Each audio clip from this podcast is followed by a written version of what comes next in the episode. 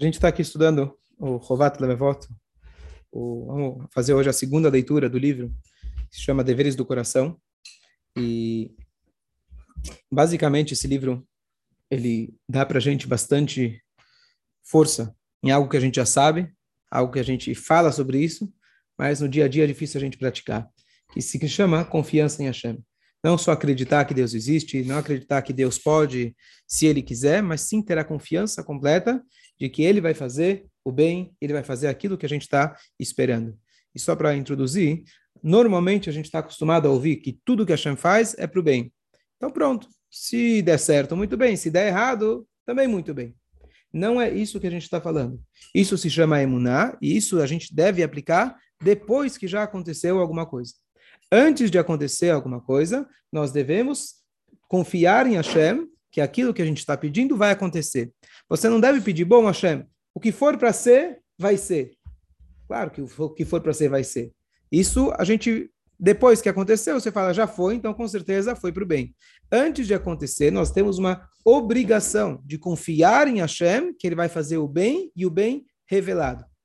Então, isso é uma novidade para muitas pessoas que estão acostumados a pensar que o judaísmo a gente tem que, como se diz, é, se, se resignar, se aceitar, aceitar se conformar e etc. O conformismo é depois, você se conforma depois do que já aconteceu. Antes de acontecer, nós não temos que nos conformar. Pelo contrário, temos a mitzvah de rezar. Caso contrário, por que a gente pede, Deus me dá saúde? Não, se é para eu morrer, eu morro de qualquer jeito. Se é para eu ter esse parnassá, vou ter de qualquer jeito. Deus sabe o que é bom para mim. Não, você tem a mitzvah de rezar, pedir e acreditar que aquilo que você está pedindo vai acontecer. E esse exercício se chama o exercício do bitachon. Vamos dedicar para a Refuah Shlema de Dino Basfeiga, se Deus quiser. Então, esse é, esse é o exercício que a gente está... Marcelo, qual é o teu nome hebraico? Irachmil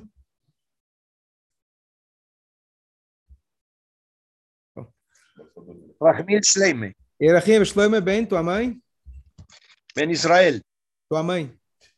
Ah, é, Mashe. Mashe. Então você tem a refuacha de Mashe, se Deus quiser.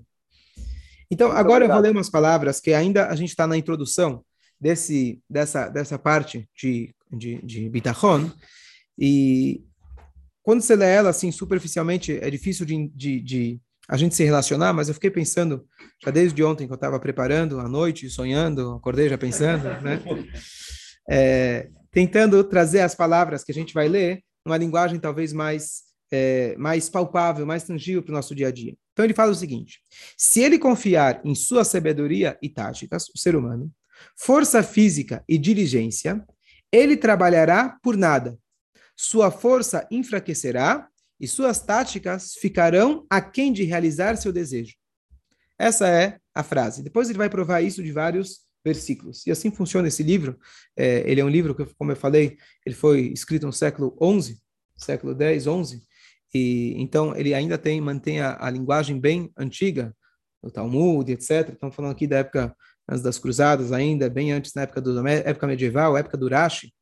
Então, são ainda são, são livros. Esse aqui, como eu falei, é o segundo livro clássico de é, que se a gente pode chamar de, de, de, de, de filosofia, de, de como chama? Seria a linguagem seria Mussar, mas o movimento Mussar veio depois.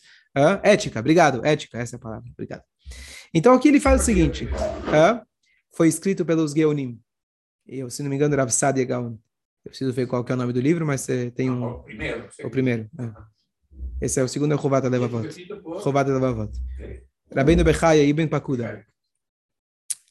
Então ele fala o seguinte: se a pessoa confiar na sua sabedoria, táticas, força física e diligência, ele trabalhará por nada, você vai se enfraquecer e suas táticas vão ficar aquém de realizar seu desejo. Quer dizer, não vai dar certo. Se for confiar na tua inteligência, no teu dinheiro, na tua capacidade, não vai dar certo. Pergunto a vocês: será? Tem gente inteligente que está usufruindo da inteligência. Tem gente que é diligente, tem gente que é esperta.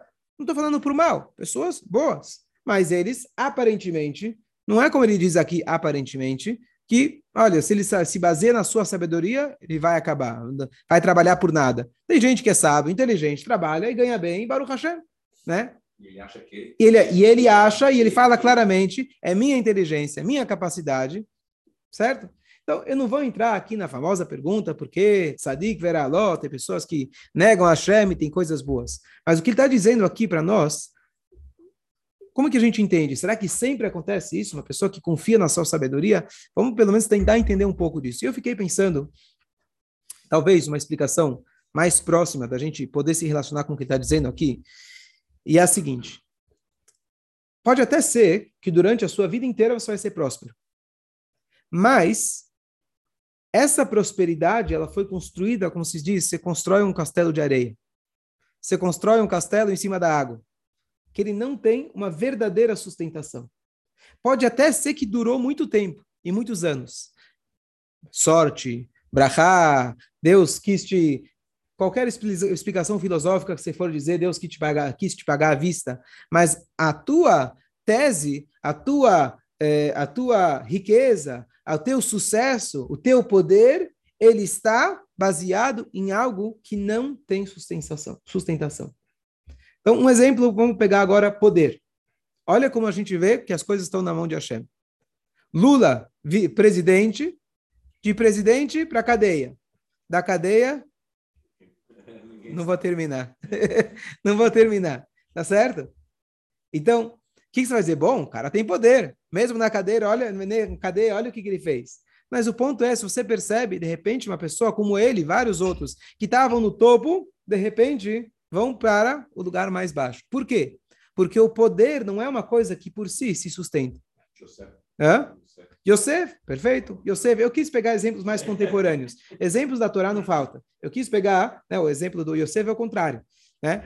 É, ele veio do, fundo, do fundo do poço e se tornou vice-rei do Egito. Então, se a gente for observar... Hã? Sim, uma noite. Perfeito, exatamente. Sim, sim. Então, de novo, olhar, olhar exemplos da Torá, a gente não, não, falta. Eu queria pegar exemplos mais contemporâneos, mas qual que é o conceito disso? Pode até ser que uma pessoa continuou né, no governo por toda a sua carreira e morreu ainda em cima. Mas o, o, o conceito é que saiba que esse poder não é uma coisa autossustentável. Prova tá, não sei se aconteceu com todo mundo, mas a prova tá que tem pessoas que estão lá no topo e do dia para a noite, de repente, eles vão para o fundo do poço. Isso, Deus nos livre, pode acontecer com qualquer uma das coisas. Aqui ele trouxe o exemplo é, diligência, tática, força física, certo? Então, a pessoa que se baseia na sua força física Pode ser que você era o cara maior lutador, pode ser que você era tinha o melhor exército. Quer pegar exemplo da nossa história? Pega o, várias vezes a história de Hanukkah, tá certo? Eles eram muito mais fortes. Por quê? Uma vez que você baseia a sua força em algo físico, o físico pode falhar, em algum momento vai falhar. Você pode ter a melhor arma, em algum momento ela vai falhar, porque é físico.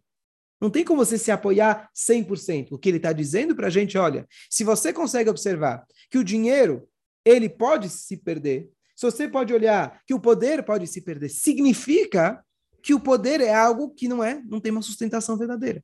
É uma ilusão. Então, quando ele diz aqui que você vai acabar perdendo, você vai enfraquecer, etc., por quê? Porque essa é a natureza. A natureza de algo físico, a natureza de alguém que se baseia na sua inteligência, na sua capacidade, vai aparecer alguém que é mais inteligente. Não, não, não, não acha que você é o dono da verdade. Com certeza, se não for hoje, amanhã vai aparecer outra pessoa. Porque a sua inteligência humana, ela é de acordo, de acordo com a sua capacidade, que ela é limitada.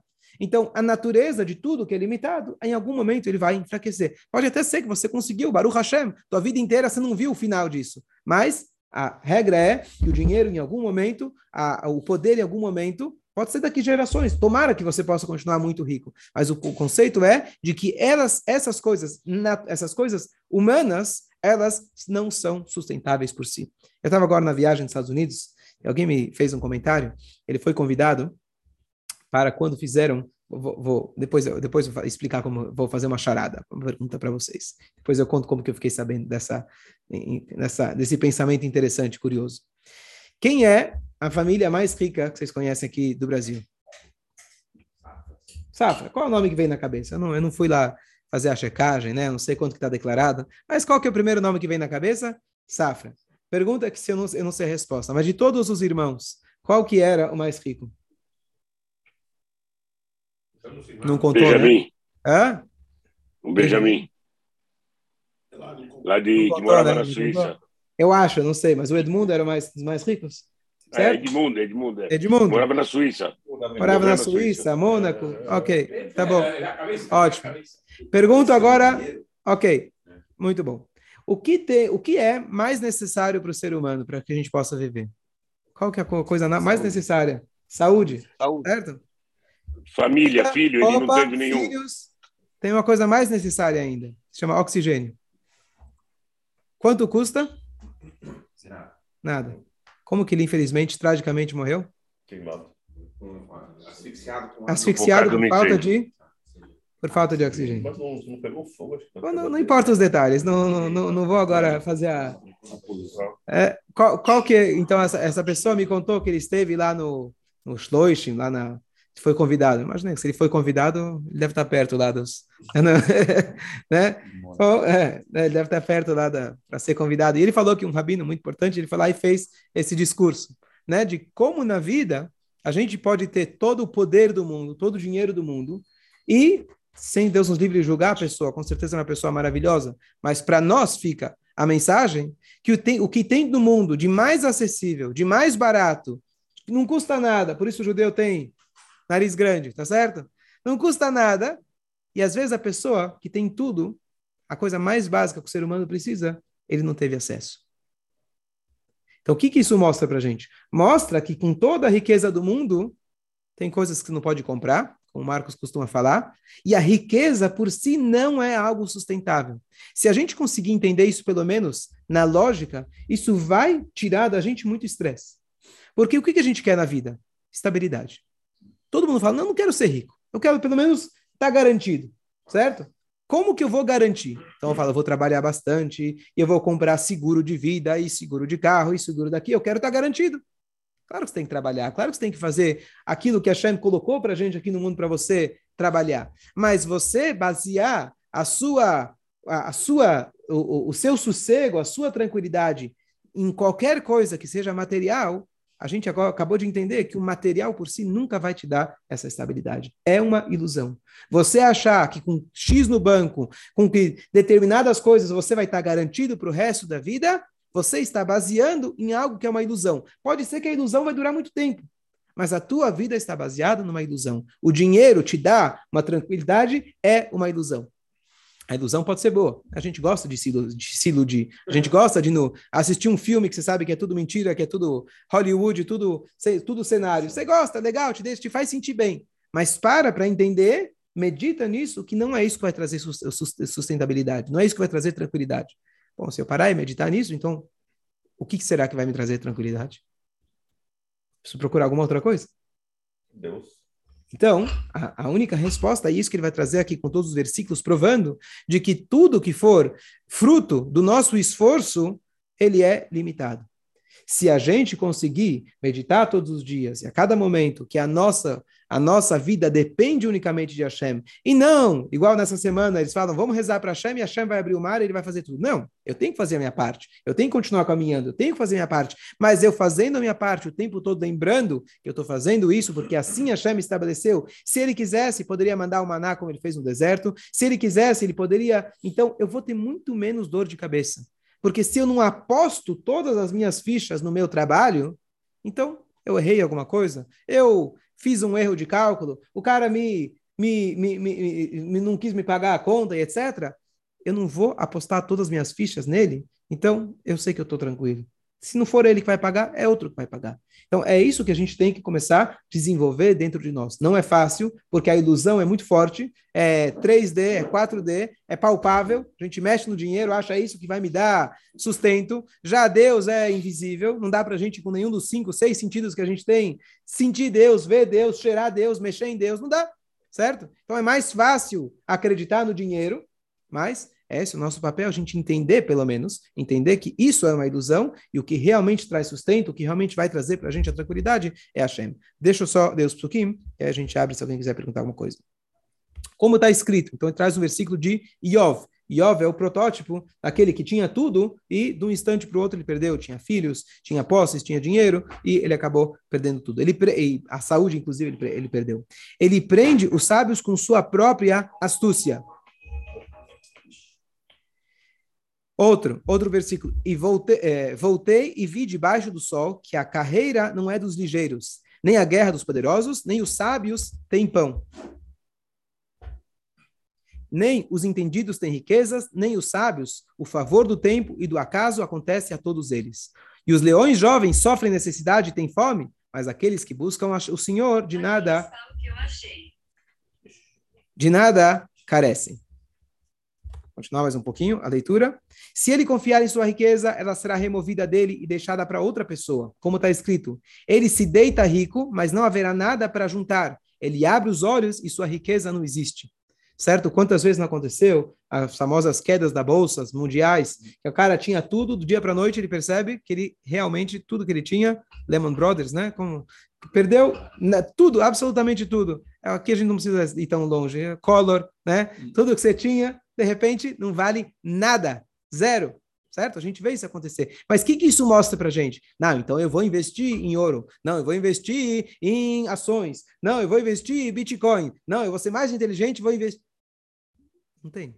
Tudo isso mostra para gente que qualquer um desses investimentos, ele não, por si, não vai te dar nenhuma, nenhuma, nenhuma sustentabilidade. Ele não tem sustenta, sustenta, autossegurança, eh, sustentabilidade, certo? Eles não têm, certo?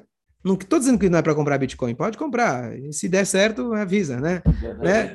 Não é isso. Mas o, a questão é a questão nossa emocional. Como a gente enxerga tudo isso? Não se canse de enriquecer, deixe de, ser, deixe de seu próprio entendimento, deixe de seu próprio entendimento. Se você piscar os olhos para ela, ela não está aqui, pois fará asas para si mesma como a águia e voará para os céus. Assim é aquele que ajunta riquezas, mas não por direito, ele as deixará no meio de seus dias e no seu fim ele será desonrado. Certo? Então não é uma maldição, mas simplesmente descrevendo para nós o destino do físico. Tudo que é físico, ele acaba se desintegrando. Eu lembro uma vez uma aula bonita que eu vi de um rabino, ele fala: "Vocês estão para casar, eram noivos. Vocês acham que o amor é eterno? A metade já sabia que não, né? Estão casando, mas é. É, é, é, fazem de conta que não. Tinha uma outra pessoa falou: não, amor é eterno, vou casar para sempre. E fala, mas peraí. A comida que você ingere, termina. O dinheiro que você tem, gasta. A casa que você tem, precisa de manutenção. Por que você acha que o casamento ou o amor vai ser diferente? Então, a única resposta é que se teu amor ele está baseado em matéria, em algo que veio, que é produto do ser humano, hoje vocês gostam de comédia, amanhã uma vai gostar, ela vai gostar de comédia e você vai gostar de drama. Então, as coisas mudam, a pessoa muda. Se você baseia o seu casamento em Torá, em mitzvot, em coisas que são em valores que são atemporais, tem muito mais chance. Não é garantia de nada, porque nós somos seres humanos e nós mudamos. Mas se a gente colocar a nossa fé em coisas que são materiais, você está perdido. Essa, essa, essa é a frase. Mesmo Fala. A vida não é linear, né? A vida não é linear. Se, se fosse linear, é, É, ela, quando, quando tá lá no, no hospital, tá lá, como É. chama? Eletrocardiograma, se tá reto, não é boa e notícia. baixos. Tem, tem, tem uma coisa. Para e pensa em pessoas famosas. Famosas. Aquele que a gente vê na televisão e acha que o cara é o cara.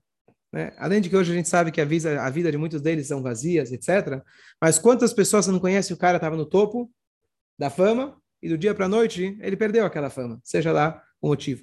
Então, isso, esses pontos são apenas para a gente meditar e não é a solução a gente ouvir um shiur. A solução é você meditar em tudo isso. Começar a meditar que o teu dinheiro não é a fonte da sua tranquilidade. Começar a meditar que tudo aquilo que é fruto humano não é a fonte da sua tranquilidade. É fácil falar, mas é difícil a gente realmente é, a gente praticar isso daqui. E é uma coisa que vai fazer toda a diferença de como a gente encara as coisas no mundo. Olha que coisa interessante. Tem um voto, coisa muito bonita do Periquê Avot que fala sobre poder.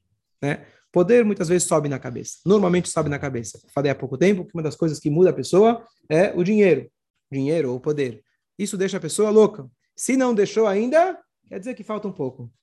Se tiver um pouco mais, aí vai, vai mexer com a tua cabeça, certo? Isso é uma pessoa que não tiver, a pessoa que não tiver outros valores realmente vai mexer com ela. Yosef não mexeu com ele. Mas estamos falando assim, normalmente, se a pessoa não se trabalha, é isso que vai acontecer.